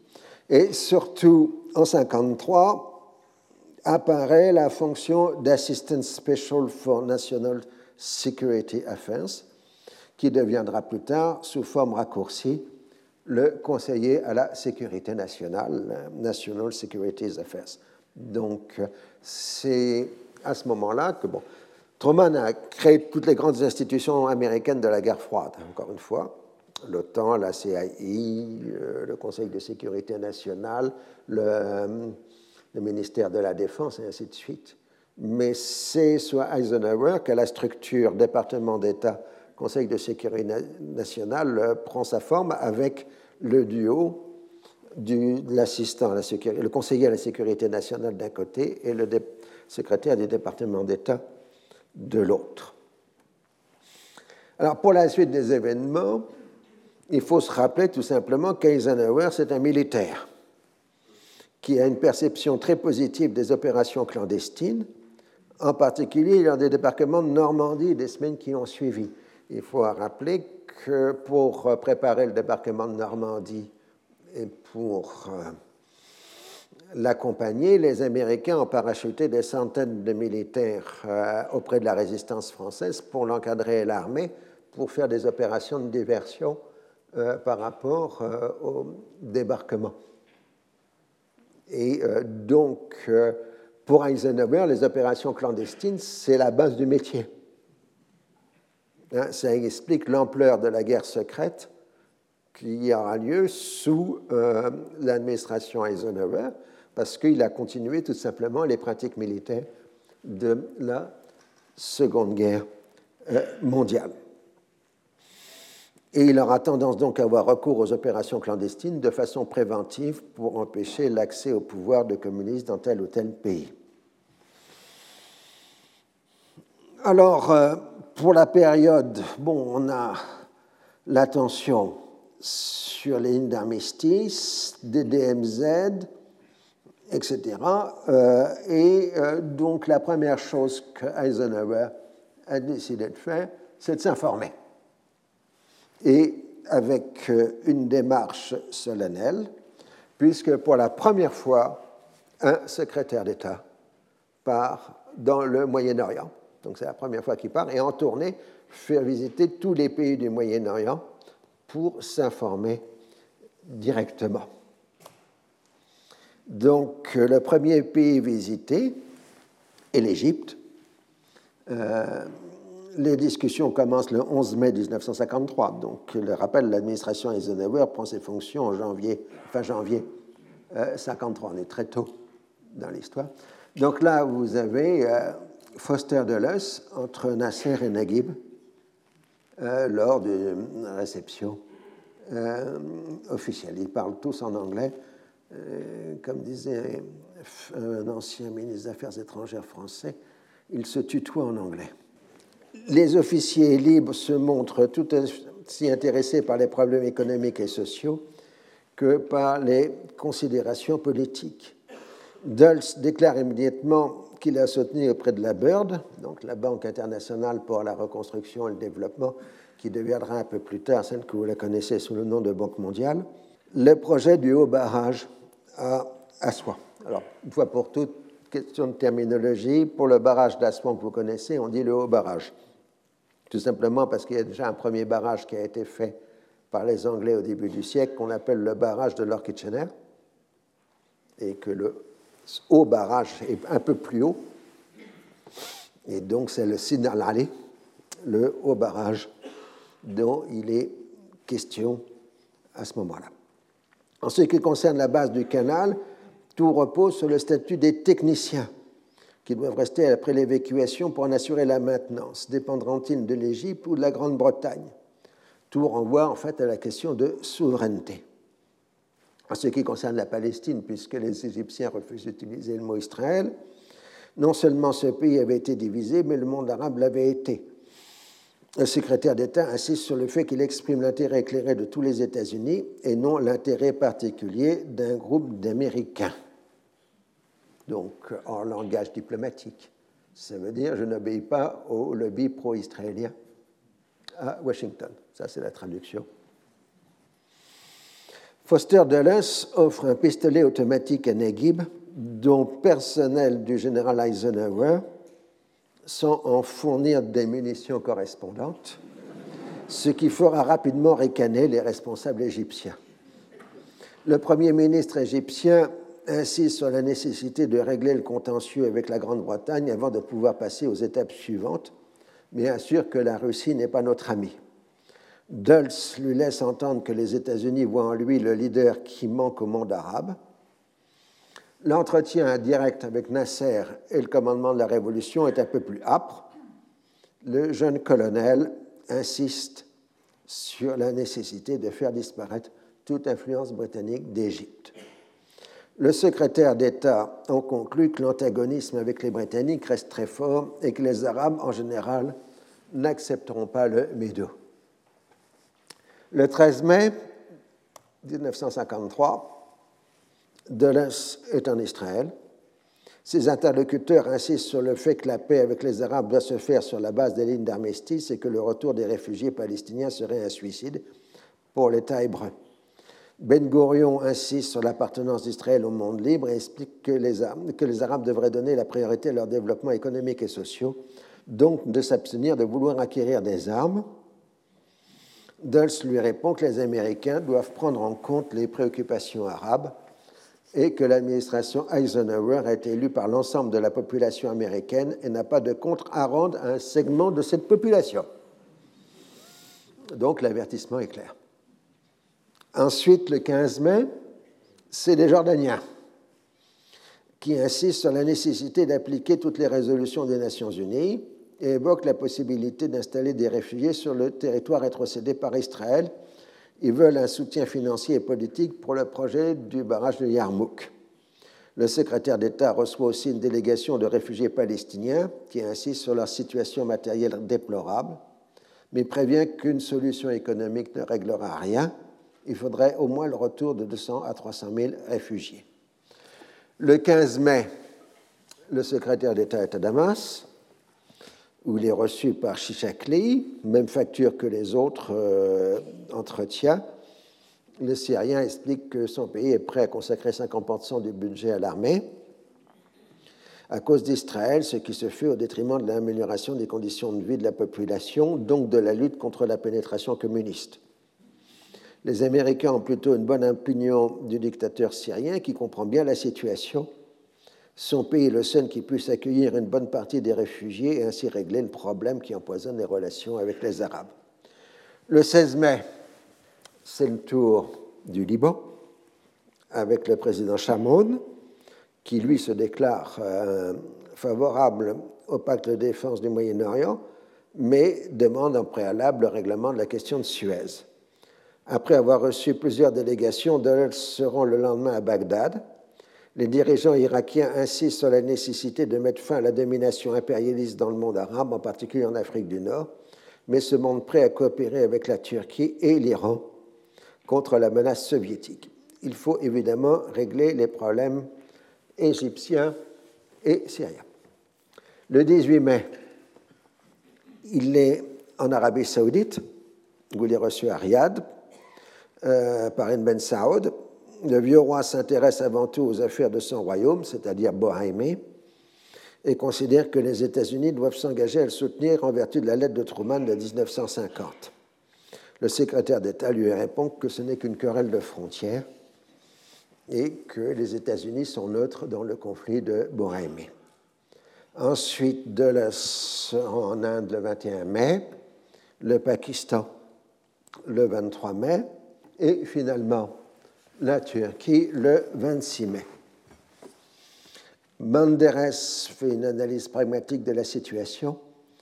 Le canal est vital pour le monde libre, on ne peut le laisser à la seule garde de l'Égypte. Malgré tous les efforts entrepris, les États arabes ne veulent pas du Médo. La Turquie est la seule puissance régionale stable avec une vraie armée. Il faudrait envisager une nouvelle formule qui pourrait aller des Balkans jusqu'au Pakistan. De façon générale, les responsables turcs ont une vision négative des Arabes qui se comportent de façon puérile en menaçant de s'adresser à l'Union soviétique. Ce sont des gens émotionnels qui ne veulent pas reconnaître Israël, ce qui interdit toute solution et la tournée se termine par la Grèce. Le 1er juin, de retour aux États-Unis, Foster Dulles tire un premier bilan de sa tournée dans une conférence de presse. Les peuples du Moyen-Orient et de l'Asie du Sud nourrissent de la méfiance envers les puissances coloniales et leurs alliés américains dans le cadre de l'OTAN. Il ne faut pas briser l'ossature de l'unité occidentale, mais encourager le développement ordonné du self-government sous-entendu, dans le domaine colonial. ça, les Français vous répondront rapidement. Faire le self-gouvernement en Algérie, c'est faire partir les Français. Donc, euh, c'est une hypothèse exclue. Le développement économique et social dépend avant tout des peuples mêmes, mais les États-Unis peuvent apporter une aide technique particulièrement efficace. Sur le plan politique, Dulles affirme les États-Unis devraient s'efforcer d'atténuer le profond ressentiment que l'on nourrit contre eux et qui résulte de la création d'Israël. Dans le passé, nous avions de bonnes relations avec les peuples arabes. Aujourd'hui, les peuples arabes ont peur que les États-Unis appuient une expansion agressive du nouvel État d'Israël. Ils craignent plus le sionisme que le communisme et davantage encore que les États-Unis ne deviennent des commandités d'un expansionnisme sionisme. Alors, rappelle la déclaration tripartite, la nécessité pour les Américains de se concilier les millions d'habitants des pays arabes, et donc ils doivent avoir une politique impartiale entre Israël et les États arabes, et Israël doit pouvoir et devoir s'intégrer au Moyen-Orient. Donc ça, c'est le côté américain de la fin de l'après-guerre. Maintenant, passons à l'autre versant.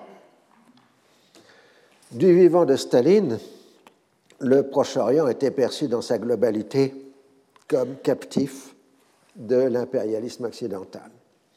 Même si l'Union soviétique avait ouvert des représentations diplomatiques, les contacts restaient réduits, même si on percevait le glissement de l'opinion publique régionale vers le neutralisme. La lune de miel avec le nouvel État d'Israël a été relativement brève, indépendamment du bénéfice remporté sur l'affaiblissement de la présence britannique. Moscou pouvait s'attendre à ce qu'Israël adopte une position de neutralisme après les aides considérables apportées à la création de l'État juif. Mais la survie de cet État passait par une aide financière qui ne pouvait venir que des États-Unis. De surcroît, contrairement aux pays occidentaux, il n'était pas possible d'influencer la politique intérieure de l'Union soviétique par une politique d'influence.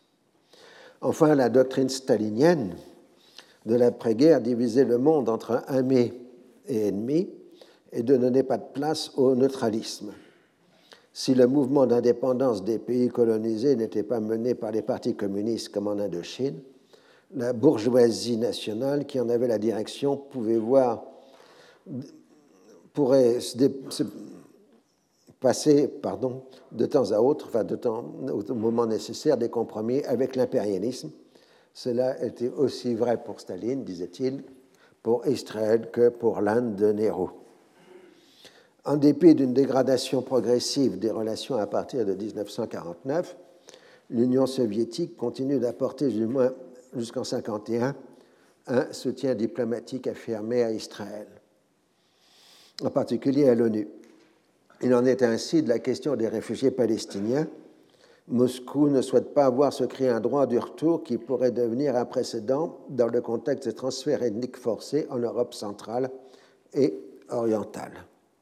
Expulsion des Allemands des démocraties populaires et division euh, de la, zone centrale entre Polonais et Ukrainiens. C'est-à-dire que les Polonais qui sont dans l'Ukraine sont expulsés vers la Pologne et les Ukrainiens qui sont dans la Nouvelle-Pologne sont expulsés en Ukraine. Euh, je fais un, un, aparté une seconde. On ne comprend pas la situation actuelle de toute l'Europe centrale et orientale euh, par rapport à la question des réfugiés si on ne comprend pas qu'il y a eu une formidable épuration ethnique durant la Seconde Guerre mondiale et après la Seconde Guerre mondiale, où la quasi-totalité des minorités ont été éliminées, soit par génocide, soit par expulsion. Et euh, donc, euh, les Tchèques, euh, les Polonais, les Hongrois, etc., ne veulent pas de migrants parce qu'ils s'estiment qu'ils sont très heureux entre eux et qu'ils ne veulent plus avoir des minorités qui leur portaient tant de malheur avant la Seconde Guerre mondiale. Quand vous allez sur place, c'est ce que les gens vous disent. Donc, ça explique pourquoi. Et cette purification ethnique, elle a été terminée par Staline lors euh, des prises de pouvoir des partis communistes, euh, avec des prix humains effrayants. Hein, euh, les déportations de Polonais et d'Ukrainiens ont fait des centaines de milliers de morts en 1945-46. C'est des choses que l'on oublie aujourd'hui.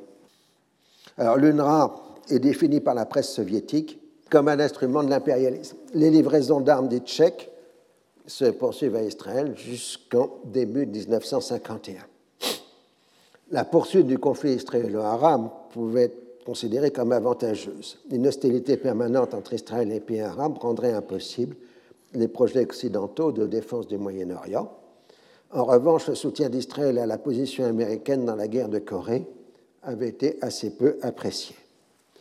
Le point supplémentaire, euh, c'est la question de l'immigration juive, dont j'ai déjà largement parlé, puisque euh, parmi la purification ethnique de l'Europe centrale orientale, c'est le départ des Juifs, qui est un départ volontaire dans ce cas euh, précis. Mais les communistes israéliens se plaignent que les immigrants juifs venant du bloc de l'Est sont nettement anticommunistes à leur arrivée en Israël. Et puis surtout, il y a le risque de contagion auprès des juifs soviétiques. À partir de 1950, les départs sont arrêtés sans Roumanie et les dirigeants israéliens hésitent à lancer une campagne auprès de l'opinion publique internationale. Ils s'en tiennent à une politique, une demande de politique de réunification des familles Puis en 1951, il demande la liberté d'immigration. Or, c'est justement le moment où le régime stalinien se durcit pour la dernière fois.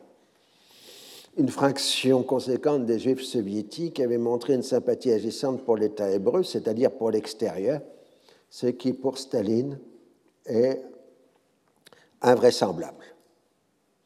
La lutte contre les influences étrangères dans la culture prend forme de la campagne contre le cosmopolitisme, le décadentisme occidental et le particularisme anti-russe. Euh, largement là-dedans, cosmopolitisme et décadentisme renvoient directement aux juifs.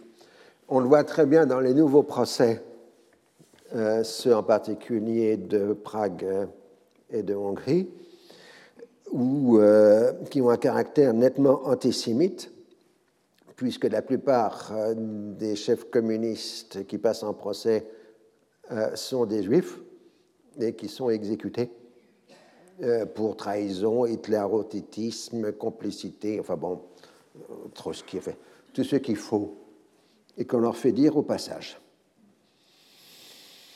Alors, euh, c'est au début des années 50 que tout ce qui est spécifiquement juif en Union soviétique est prohibé et de nombreuses arrestations ont lieu avec torture pour obtenir des aveux. Une purge des éléments a lieu dans la haute administration. L'accusation de cosmopolitisme frappe essentiellement les juifs soviétiques. Dans les démocraties populaires, donc ce sont les grands procès, et on accuse directement l'Israël de complot contre les, les démocraties populaires. Dans le procès Slansky en, Tchécoslovaquie, euh, le procureur accuse dit que les Américains auraient promis à Ben Gurion leur soutien à la création d'un État juif si Israël acceptait d'organiser des groupes de subversion et d'espionnage dans le bloc soviétique. Et je rappelle qu'il y a un petit fondement dans l'affaire. Ce n'est pas comme ça que ça se passe, mais on a vu par les activités d'Angleton qu'il y avait quand même un petit quelque chose là. La lecture des événements des deux dernières années du stalinisme reste encore difficile. Incontestablement, il existe une lutte pour le pouvoir entre les différentes fractions du système stalinien, en particulier entre Beria et Staline. On trouve aussi une psychose de guerre imminente. L'élimination des Juifs sert aussi à mieux enraciner le Parti communiste dans la population majoritaire. L'affaire dite des blouses blanches, euh, vous voyez ici notre sympathique journal français L'Humanité, qui célèbre l'arrestation des médecins terroristes qui portent un coup fatal au service d'espionnage américain. Ça, c'est l'Humanité, journal de Jaurès. Euh, donc, euh, euh, on pense, enfin, il y a l'accusation donc du complot des blouses blanches, des médecins qui auraient assassiné un certain nombre de responsables soviétiques et qui sont par hasard tous juifs. L'affaire des blouses blanches semble marquer le début d'une campagne anti-juive qui pourrait déboucher directement sur un génocide. Ça reste ouvert puisque tout a été changé par les événements. Bon, le 9 février 1953, un attentat, un attentat a eu lieu en Israël contre la légation soviétique à Tel Aviv. Et le 12 février 1953, Moscou en profite pour rompre les relations diplomatiques avec Israël. Et c'est alors que le grand Staline disparaît euh, le 5 mars 1953. C'est l'annonce de la mort de Staline. Il est mort probablement la veille ou l'avant-veille, on ne sait pas très bien. L'homme fort de la direction soviétique dans les semaines qui suivent est Beria. Il mène une politique délibérée de déstalinisation. Il fait libérer puis réhabiliter les blouses blanches.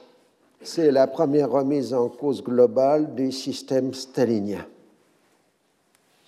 En politique étrangère, Beria lance une politique de paix qui laisse les Occidentaux totalement incrédules.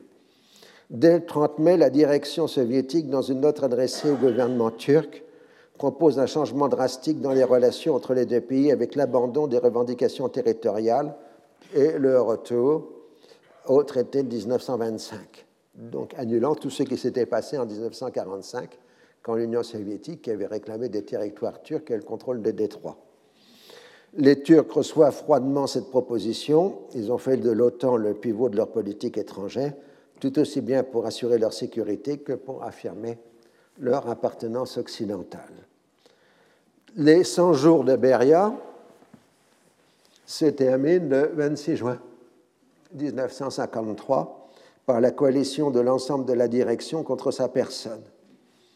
Euh, il semble, sais pas si on peut savoir, que Beria avait lancé un gigantesque projet de déstalinisation totale, voire même peut-être même de décommunisation de l'Union soviétique, ce qui a affolé euh, la direction du parti et euh, donc euh, il est éliminé le 26 juin 1953. Alors on ne sait pas très bien s'il est tué tout de suite parce qu'on le fait passer en procès, mais on ne sait pas s'il a assisté au procès.